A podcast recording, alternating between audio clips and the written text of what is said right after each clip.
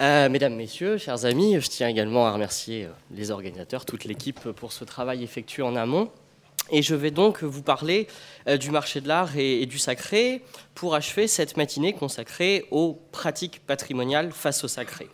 Je m'intéresse à un champ précisément souvent identifié dans son opposition aux logiques patrimoniales et qui pourtant n'existe que par le patrimoine culturel mobilier euh, qui l'administre, si je reprends le terme de cette table ronde, le marché de l'art. Alors mon regard n'est pas celui d'un sociologue du marché de l'art, tel Raymond de Moulin, mais bien d'un juriste.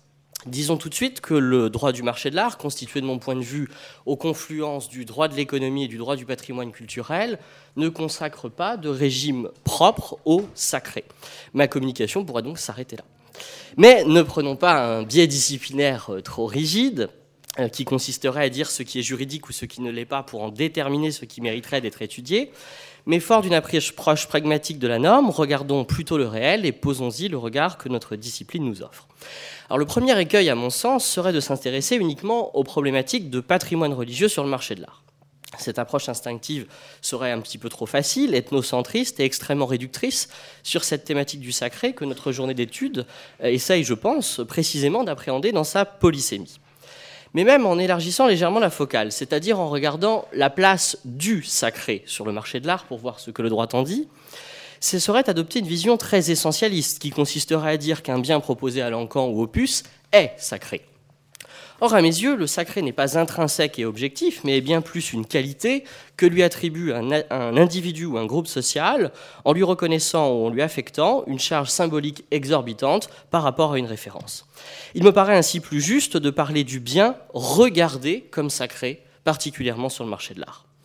L'épithète sommeille donc bien dans le regardeur cher à Marcel Duchamp, et les qualificatifs ne sont pas exclusifs les uns des autres. Un bien culturel proposé à la vente peut tout à la fois être marchandise, objet sacré, œuvre de l'esprit, bien meuble ou création originale. Ainsi, ici, il me semble que la question est bien plus celle de la manifestation du sacré sur le marché d'art, que celle-ci soit dormante, parfois révélée, valorisée, tue, conflictuelle ou partagée. En outre, il me semble que le marché de l'art ne doit pas être conçu comme une sphère autonome. Il s'agit d'une interface de circulation et d'échange entre les contextes de production et de détention, voire de monstration de l'œuvre. Le marché est ainsi à la fois un lieu, mais aussi et surtout un temps, qui peut amener finalement le bien patrimonial à rejoindre un musée, une collection particulière ou les tristes coffres d'un port franc. L'acquisition publique d'un patrimoine pour sa protection, particulièrement au musée, se fait d'ailleurs souvent en relation avec le marché. C'est donc un non-sens d'opposer trop facilement patrimonialisation et phénomène de commerce de l'art.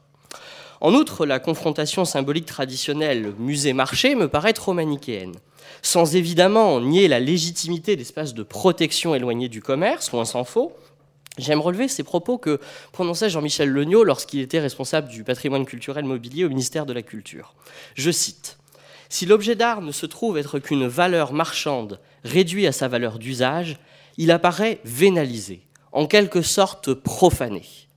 A l'inverse, au musée, il se trouve sacralisé à l'excès et perd ainsi de son sens patrimonial dans sa proximité. De plus, lorsque nous avons reçu le pré-programme de cette rencontre, été également surpris de lire que ma communication n'était pas intitulée Sacré marché de l'art comme je le pensais initialement, mais bien le marché de l'art confronté au sacré. Cette formulation n'est pas anodine et j'ai finalement décidé de l'assumer pour l'interroger.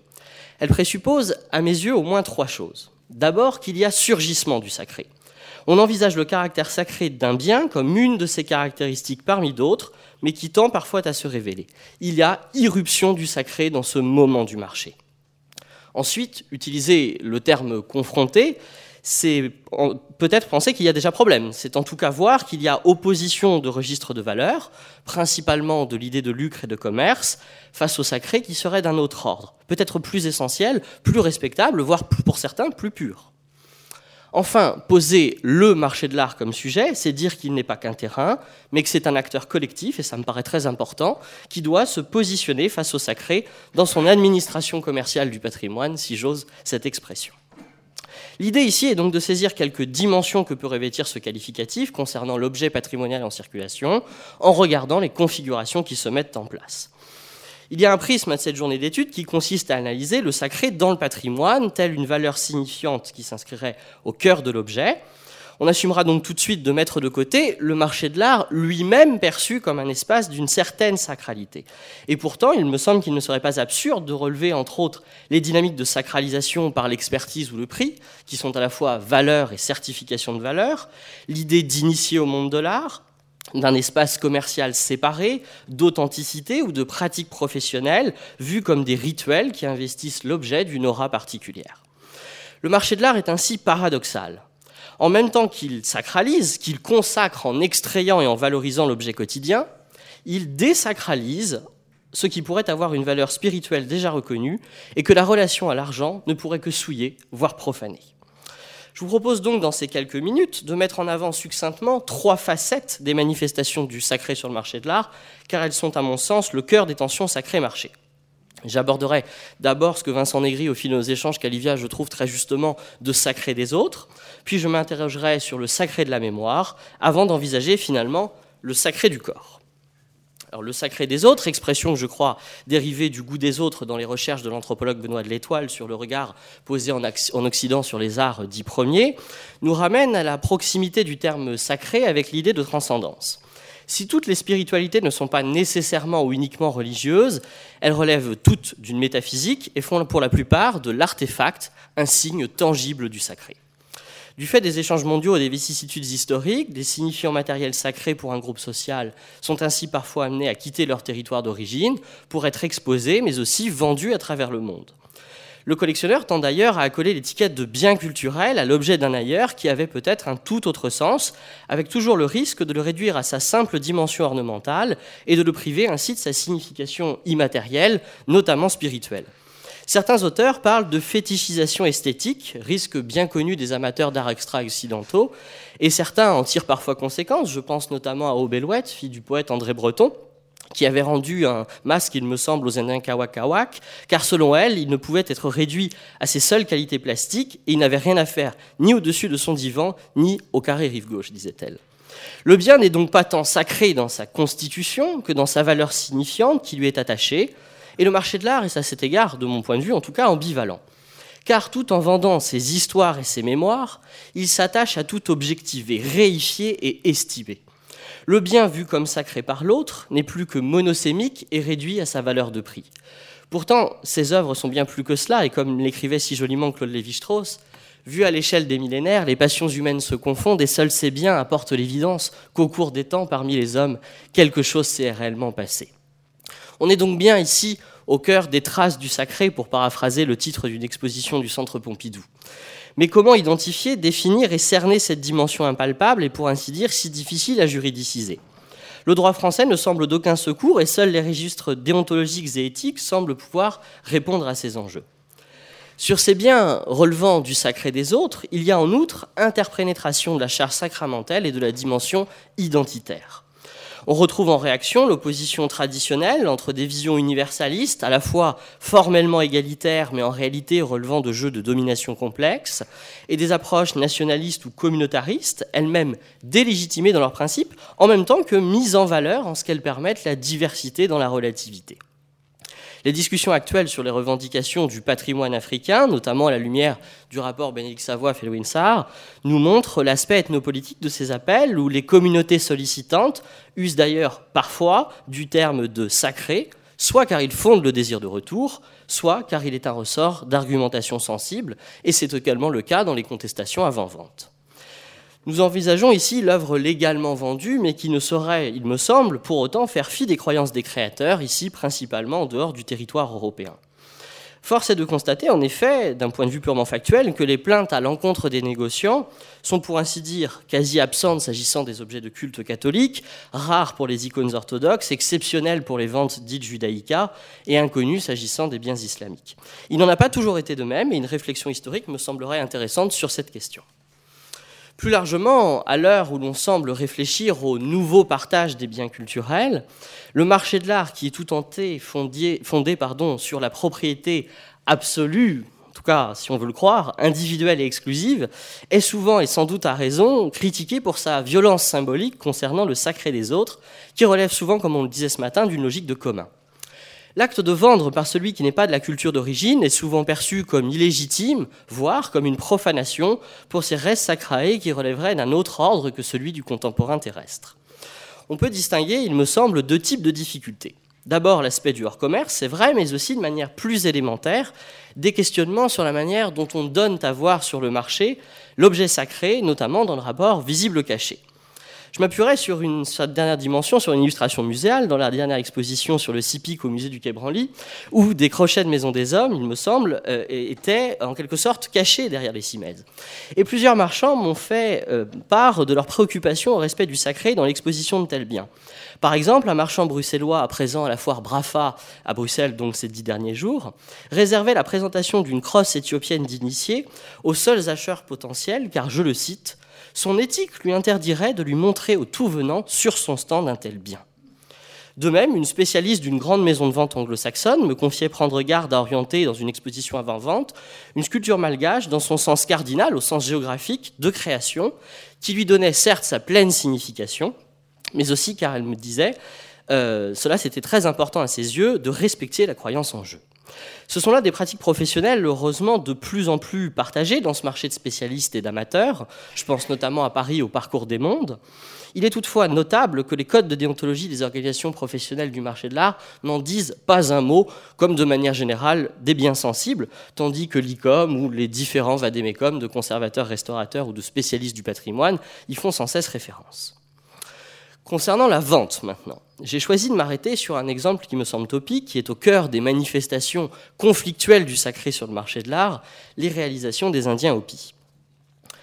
La législation française ne consacre aucun droit des communautés autochtones sur leur production. Outre la Constitution Hopi de 1936 qui interdit la vente de ces objets en raison de leur caractère sacré, la législation fédérale américaine est plus fournie, bien que finalement, il me semble quantitativement assez peu mobilisée. On peut citer l'outil le plus important, le NACPRA, pour Native Grave Protection and Repatriation Act de 1990, qui permet de saisir des œuvres si les descendants prouvent qu'ils ont un lien identitaire à ces traces de leurs ancêtres. En France, notamment de Vendreau, l'association Survival International demande très fréquemment, à coup de manifestations mouvementées, le retrait de masques OPI, considérés comme sacrés aux yeux de leurs détenteurs initiaux. Ces biens résument en effet une cosmogonie et ne doivent être manipulés qu'en dehors du regard des profanes, dans un lieu euh, à part, chaque statuette représentant un esprit kachina. Il ne faut pour autant pas omettre que beaucoup de ces objets proviennent de ventes faites directement par des tribus et ont été un véritable commerce pour ces villages de l'Arizona. Dès lors, comment résoudre un tel conflit de légitimité? Là encore, le droit ne semble d'aucun secours et tout est question d'éthique individuelle ou collective. Nombreux commissaires-priseurs rechignent à accepter de tels objets, mais sans doute souvent plus par crainte de mauvaise presse qu'à l'issue d'un questionnement sincère sur leur responsabilité morale. La majorité des maisons de vente, euh, ou des grandes maisons de vente, semblent en tout cas avoir renoncé à organiser de telles vacations, et les galeries spécialisées, dont un avec qui je me suis entretenu la semaine passée, me précisaient se ménager les certificats de chef spirituel, précisant que les statuettes avaient été déconsacrées avant qu'elles soient proposées à la vente. De même, beaucoup de marchands s'associent avec des experts des dites communautés pour légitimer leur commerce et se prémunir de critiques, pratiques qui se développent notamment à Londres. Les contentieux, bien que n'aboutissant jamais, sont pourtant réguliers et souvent soutenus, notamment par l'ambassade américaine à Paris. Et le juge des référés en 2011 a eu à se prononcer et il avait reconnu dans une décision que ces œuvres, je cite, présentaient une valeur sacrée, de nature religieuse, tout en considérant, je cite encore, que le seul fait que ces biens puissent être qualifiés d'objets de culte ou de représentation divine sacrée ne saurait leur conférer un caractère de biens incessibles. Néanmoins, ce combat de diverses tribus amérindiennes porte largement ses fruits, enfin porte ses fruits en tout cas, euh, à l'appui d'une médiatisation outre-Atlantique dans un marché de réputation, avec le soutien de stars euh, comme Robert Redford, et donc on a des retraits de l'eau dans les grandes maisons de vente. De plus, la fondation Annenberg achète régulièrement des objets pour les restituer aux tribus concernées. Je pense à une grande vente new-yorkaise qui a eu lieu en 2013 où l'organisme avait acheté près de 24 lots pour un total de près de 530 000 dollars afin de les rendre aux tribus amérindiennes concernées. À plus modeste échelle et plus discrètement en France, certains font de même, et je pense à la Fondation Jodassin, ainsi que quelques autres personnalités qui achètent pour restituer. Je voudrais maintenant m'intéresser à une deuxième dimension de notre réflexion, autour cette fois-ci du sacré de la mémoire. On le sait, les objets de collection tirent pour la plupart l'essentiel de leur intérêt, de leur charge mémorielle, qui n'est autre, là encore, qu'un regard posé, qui les rend signifiants d'autre chose que leur simple signification et conditions tangibles. La mémoire individuelle est juridiquement peu protégée dans son rapport aux choses vendues, et la chanteuse Barbara elle-même chantait la douleur des souvenirs dispersés en salle des ventes.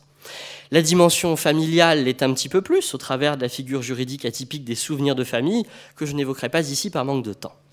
Mais comment se positionne le droit face à ce qu'on pourrait qualifier de mémoire collective sacralisée?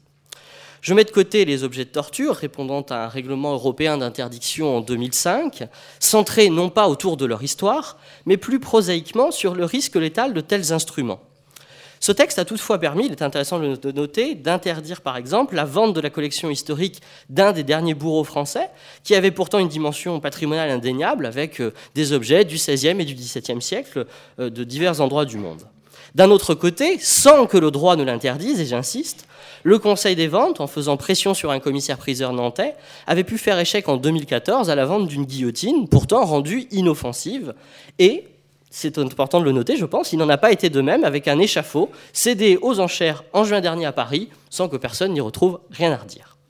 Mais en parlant de sacré de la mémoire, on fait surtout référence aux événements tragiques touchant l'humanité dans son ensemble, quand les faits de l'histoire ont atteint des valeurs fondamentales réputées universelles, là où les artefacts sont souvent les seuls témoins de ces drames passés, et on pense parmi ces génocides et crimes de masse en premier lieu à la Shoah. La mémoire sacrée des, victimes rend en quelque sorte indigne la vente et le profit sur de tels objets sémiophores. Le marché de l'art est régulièrement confronté à de tels objets dits nazis. En 2017, c'est par exemple vendu dans le Maryland pour 250 000 dollars le téléphone rouge qu'Adolf Hitler utilisait dans son bunker, et je doute que l'intérêt pour les télécommunications ait motivé l'acquéreur. Mais comment interdire de telles sordides spéculations? Comment saisir juridiquement ce qu'on pourrait qualifier d'indignité mémorielle? Relevons qu'en droit français, en tout cas à ma connaissance, rien n'interdit de céder une étoile jaune de déporté, un uniforme de Khmer rouge ou des archives privées en rapport avec les massacres du Rwanda. Un expert me confiait son trouble lorsque, dans une collection de bibliophilie, de très grande qualité au demeurant, il trouva une première édition de Mein Kampf qui fut adjugée heureusement à un historien spécialisé, mais où la législation ne permettait pas de contrôler les dessins éventuels de l'acquéreur. Le Conseil des ventes, autorité de régulation des ventes aux enchères publiques en France, intervient régulièrement pour faire retirer de catalogue certains biens sur le fondement d'arguments mémoriels. En 2014, sa présidente, conseiller d'État, se félicitait d'ailleurs de son action, qu'elle jugeait, je cite, nécessaire au regard de l'histoire et de la morale. Mais on le sait, le droit n'est pas la morale et seul l'article R641-1 du Code pénal vise l'interdiction du port ou de l'exhibition publique d'uniformes ou d'emblèmes d'organisations criminelles déclarées comme telles par le tribunal de Nuremberg ou par toute personne reconnue coupable d'un crime contre l'humanité, pour autant, rien n'interdit la vente elle-même de ces biens relevant d'une certaine mémoire sacralisée. En 2008, le sénateur Jacques Legendre avait essayé de faire passer une loi en ce sens, mais ça n'a jamais été adopté. Et pourtant, en dehors de tout trouble manifeste à l'ordre public ou d'incitation à la haine, qui seraient d'autres ressorts d'argumentation juridique, on entend régulièrement l'autorité publique agir pour saisir sur des brocantes des objets qui seraient, je cite là encore, des sacrilèges à la mémoire. C'est l'expression d'un ancien ministre de l'Intérieur. Ce fut le cas en 2015 à la braderie de Lille ou en 2018 dans un vide-grenier de l'heure pour des insignes du Troisième Reich nos sentiments ou notre éthique peuvent légitimement estimer ces ventes indignes, mais que peut le droit? Que doit-il en dire?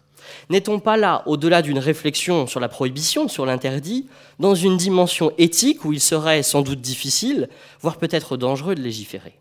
Le professeur Rosine Lotteron, dans une tribune, mettait d'ailleurs en avant le danger éventuel d'une telle interdiction pour des libertés fondamentales et une instrumentalisation possible de l'histoire. Cela reste à discuter. Pour finir, très succinctement, s'il est bien quelque chose qu'on ne saurait vénaliser, car intouchable et sacré, on l'a dit, c'est bien le corps humain. Plus encore, pour le corps mort, tiraillé, comme le relevait Marie Cornu, juriste de son État, entre la personne et la chose.